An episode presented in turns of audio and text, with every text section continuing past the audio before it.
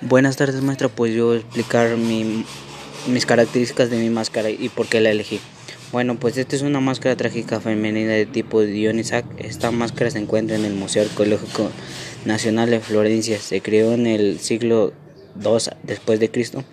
Las características que se posee esta máscara son el rostro oval con los grandes ojos redondos huecos en el centro, con sobrecejas, arcador, nariz ancha en su base y una gran boca circular, provista de peluca con tres tipos de rizos hechos en tenacillas, calamistrum, atador enfrente de por una cinta que cae sobre los hombros en en menores de diversas longitudes de los que inferiores se rizas en serpentina hacia el exterior.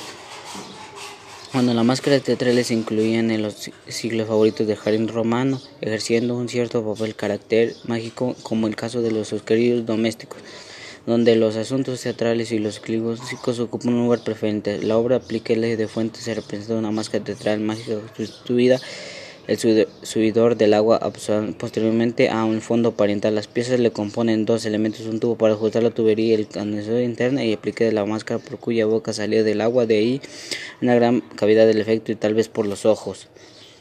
El ditirambo o Dionisac es una composición lírica griega que forma parte de los rituales interpretada por el coro. Su desarrollo como género literario fue obra del poeta Arión en Corinto durante el último cuarto del siglo XVI a.C. Y, y como su nombre lo dice, la obra trágica se llama Plantón, donde aparece este personaje en el año 399 a, 384.